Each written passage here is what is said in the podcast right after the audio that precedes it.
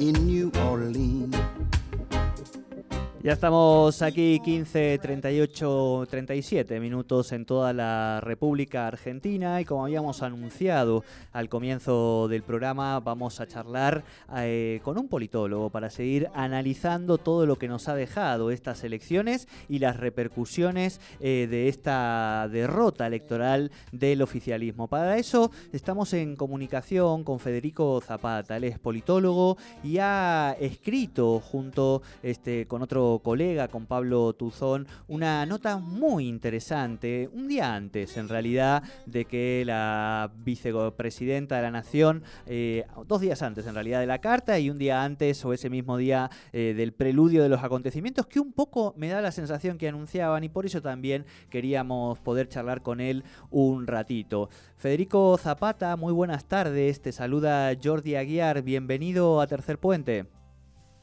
Jordi, muchas gracias por el llamado, gusto. No, gracias a vos por, por recibirnos, por, por coparte con la nota y agradecerte también un poco lo que te decía en privado, porque realmente estos días uno ha leído muchísimo, ha estado muy conectado ¿no? a este relato en nuestra vida pública, a este conflicto hacia el interior de la coalición que, que gobierna y entre todo lo que uno ha leído, ha mirado y ha visto, realmente tu, la, la, la nota que escribieron en Panamá, en No Todo es Política, un país sin fortalezas, es muy interesante, muy exhaustiva de, de, la realidad y me da la sensación, y seguramente algunos colegas te lo deben haber dicho, que un poco ustedes estaban anunciando que la tensión en la coalición que gobierna eh, tendría, iba a dar muestras de esa tensión política hacia el interior en función también de, una derrota tan inesperada, ¿no? Bueno, bueno, muchas gracias. Sí, le, lamentablemente un poco anticipó lo que iba a pasar, digamos. Digo, lamentablemente por la crisis en la que estamos metidos, ¿no?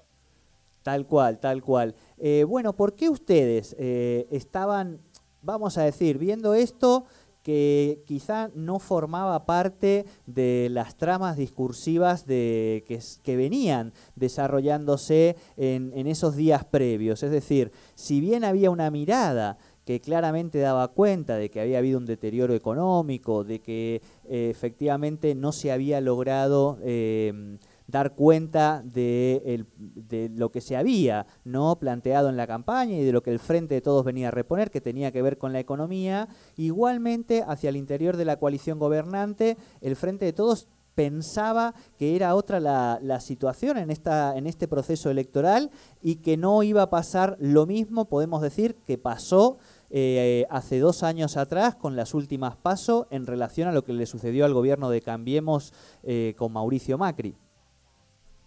Mira, yo, yo, creo que hay como tres dinámicas, nosotros las venimos señalando desde, desde tempranamente, digamos, desde el año pasado, las venimos midiendo en, en, diferentes estudios de opinión pública que venimos realizando y que paradójicamente se parecen bastante al proceso de, de, de Cambiemos, eh, por lo menos en tres aspectos. En primer lugar, eh, digamos, una, una, una, coalición conformada por, un, por una élite gobernante que, digamos, que, que lleva, eh, digamos, funcionando en la política hace 20, de 20 a 40 años, que, digamos, y que eso le ha ido aislando de la escucha social, es como que ha ido perdiendo la escucha social, es como si, si estuviese de alguna manera fagocitada por, por, por el ecosistema de la política y, y sin reflejos o, o, sin escucha de lo que está pasando por fuera de la política. En segundo lugar, te diría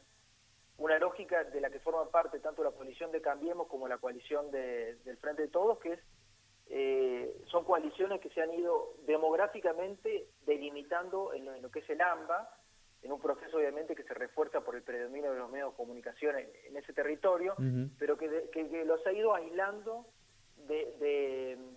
o, o, perdiendo una referencia geográfica más amplia. Entonces, eso también me parece que es, que es, que es otra de, la, de, las grandes dinámicas. Y, y, la tercera te diría que tiene que ver con eh, la falta de una economía política de la coalición. Es decir, es una, es una coalición que, que por fuera del Estado se ha quedado sin alianzas sociales, económicas y uh -huh. políticas. Es decir, las que tiene son alianzas que empiezan y terminan en el Estado. Pero, pero de alguna manera, más allá del discurso de, la, de, las pequeñas y medianas empresas, etcétera, todo eso como está todo en el terreno discursivo. Lo, lo que vemos es una, es una coalición muy aislada de lo, de lo, que ocurre en la economía. No nos parece casual que, que, que la pandemia se haya encarado pura y exclusivamente del terreno del de Estado te salva, la salud, etcétera, que, no estoy diciendo que no, que, no eran cuestiones importantes, ¿no? Pero sí digo que son cuestiones que se hicieron a expensas de la economía, completamente. O sea, no, no, no hubo, hubo como, como poco reflejo en relación a, la economía, ¿no? Y no me estoy refiriendo en, dar ATP o en dar IFE, pero e, eso no reemplaza el mercado. Me parece que ahí donde, donde, donde digamos, están las tres grandes dinámicas que un poco preanunciaban esto, que nosotros lo venimos viendo, como te digo, en, distintos estudios de opinión pública, eh, pero que bueno, como te digo, es, es, es una élite gobernante que está como aislada de lo que pasa, entonces se quedó sin escucha. Claro. Em, y, eso entiendo yo que también debe, porque cuando uno piensa en el peronismo como fuerza territorial, entiende que más allá de las herramientas que son las, encuestas, tienen un pulso mucho más fino del territorio, pero que quizá su pienso, no sé si son propias debilidades políticas o es también parte del proceso que ha traído la pandemia que claramente eh, Cambiemos es una fuerza mucho más mediática constituida, no así la, coalición gobernante, y esta pandemia eh, ha sido mucho más del terreno precisamente de la comunicación política digital, de la comunicación a través de los medios, digo como sumándole también esta, esta visión en términos de por qué el Frente de Todos también ha tenido una falta de, de pulso o una, o una parte de la coalición porque digo, más allá de, que después, ahora si querés, vamos adelantando un poco los acontecimientos, la carta de Cristina, etcétera, hasta acá, claramente el oficialismo, más allá de que hubiera algunos sectores que pedían, tenían la sensación de que estaban, llegaban mejor a estas elecciones. Sí, yo, coincido con vos en lo que estás marcando, eh, porque creo que ahí hay una,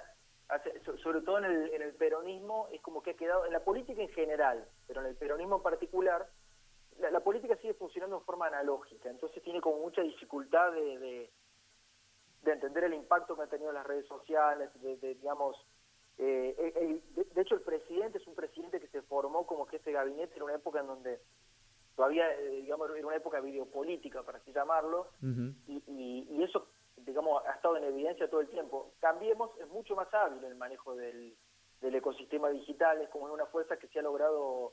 eh, digamos, es como es como en, espejo, digamos, es, menos analógica, menos territorial y mucho más digital.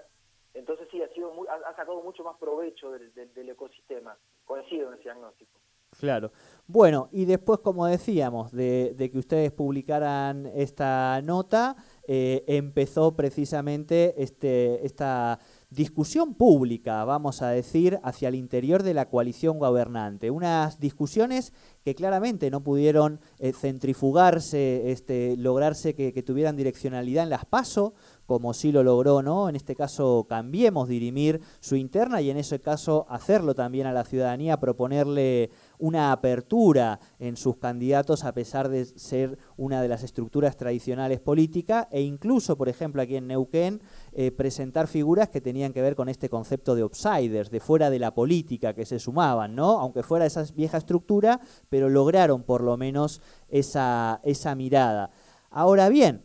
después eh, bueno, está esta carta de Cristina y el, finalmente este cambio en el, en el gabinete. Algunos analistas decían, bueno, eh, en esta pelea en este conflicto podría ser una victoria por puntos para Cristina, viendo cuál puede ser un poco el costo que, puede haber quedado de una decisión tan fuerte, ¿no? Eh, y por el otro lado, otros que dicen bienvenido sea esta discusión política, que en definitiva muestra a la interna, pero que por lo menos también ha dejado a la militancia que está eh, muy encapsulada o muy anestesiada por esta pandemia al frente de todos, la ha puesto en, en sintonía. Hemos vivido casi una, una miniserie durante, durante estos días. ¿Cómo, ¿Cómo lo han visto ustedes? ¿Cómo lo van evaluando?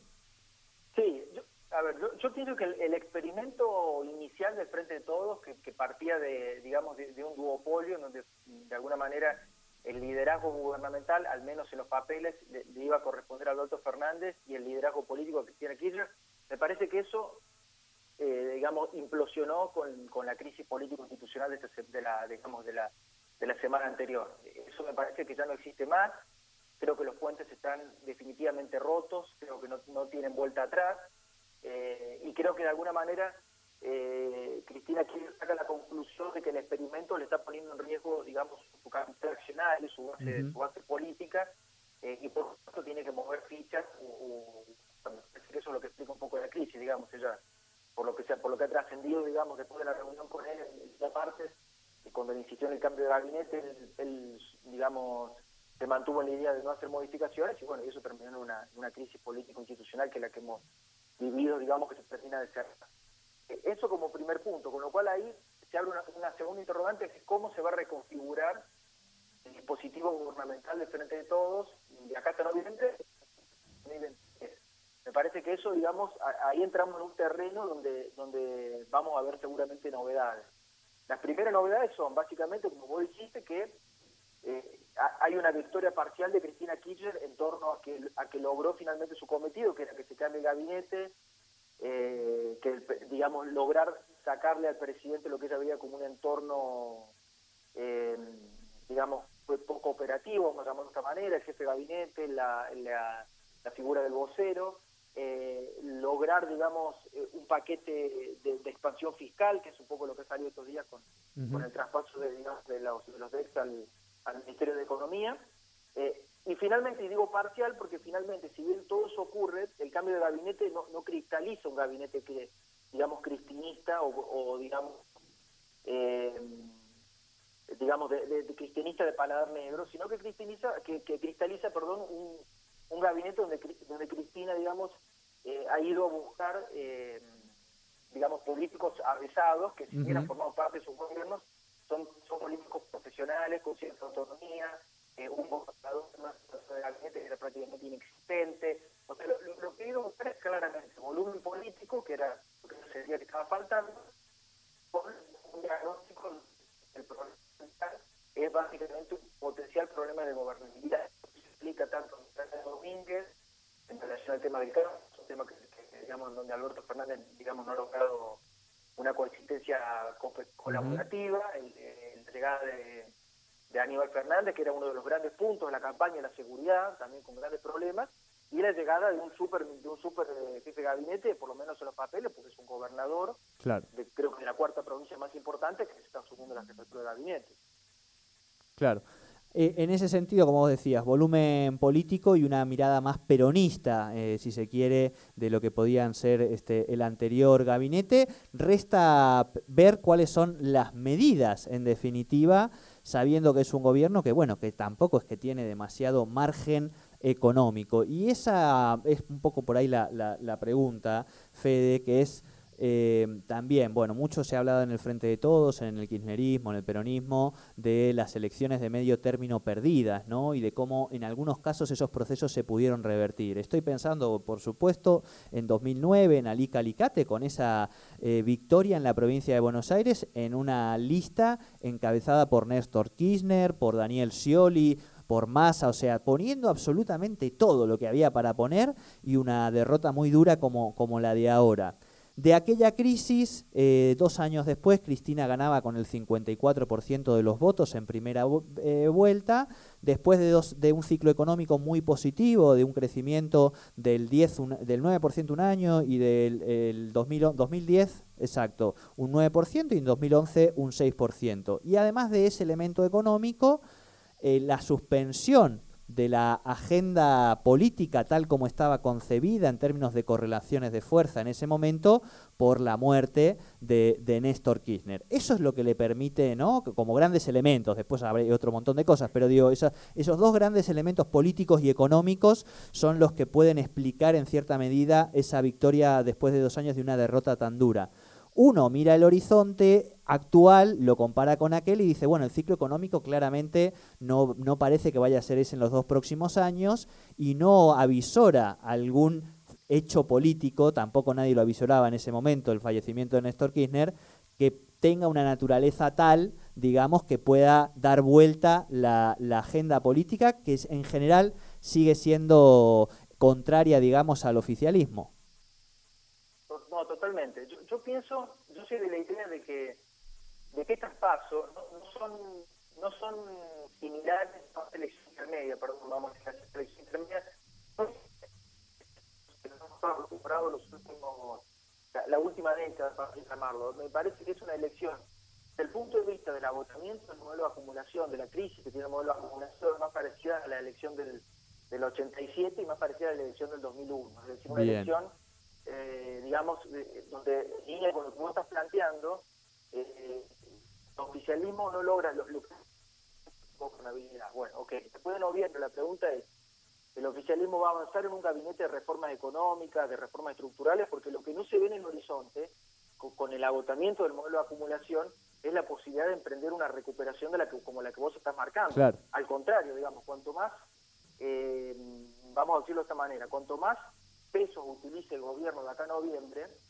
eh, mayores dificultades va a tener eh, en el 2020, digamos, de cara a la gestión de lo que se viene de acá al 2023, porque le está generando mucha presión a la macro. Entonces, desde el punto de vista económico, es muy delicada la, situación que tiene el, el, oficialismo y no se va a resolver si no logra, digamos, un paquete de reformas estructurales mucho más, y no solo un plan de estabilización, entonces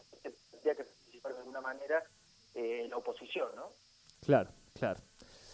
Bueno, Federico, la verdad que un gusto charlar con vos, este politólogo cordobés transerrano, eh, realista esperanzado, así dice en su Twitter. Y vi también allí en tu Twitter una cita de Felipe Zapag,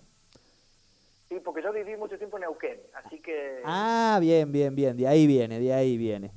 conozco bastante el territorio ahí felipista. Ah, muy bien, bueno, entonces otro día con, gusto, Fede, este, charlamos también un poco de, la política local, que como sabes también es, es divertida. Te agradecemos un montón esta comunicación con, con Tercer Puente. La, la charla contigo, ¿eh? y muchas gracias por el espacio. Te mando un fuerte abrazo. Abrazo para vos. Hablábamos entonces con el politólogo Federico Zapata a propósito de una nota que escribieron junto a otro politólogo, eh, muy interesante que les recomendamos, la acabamos de subir a, a, nuestro Twitter. Y bueno, analizando un poco qué es lo que se nos viene, qué está pasando en la política nacional en una dinámica tan, tan increíble como la que tenemos en este país.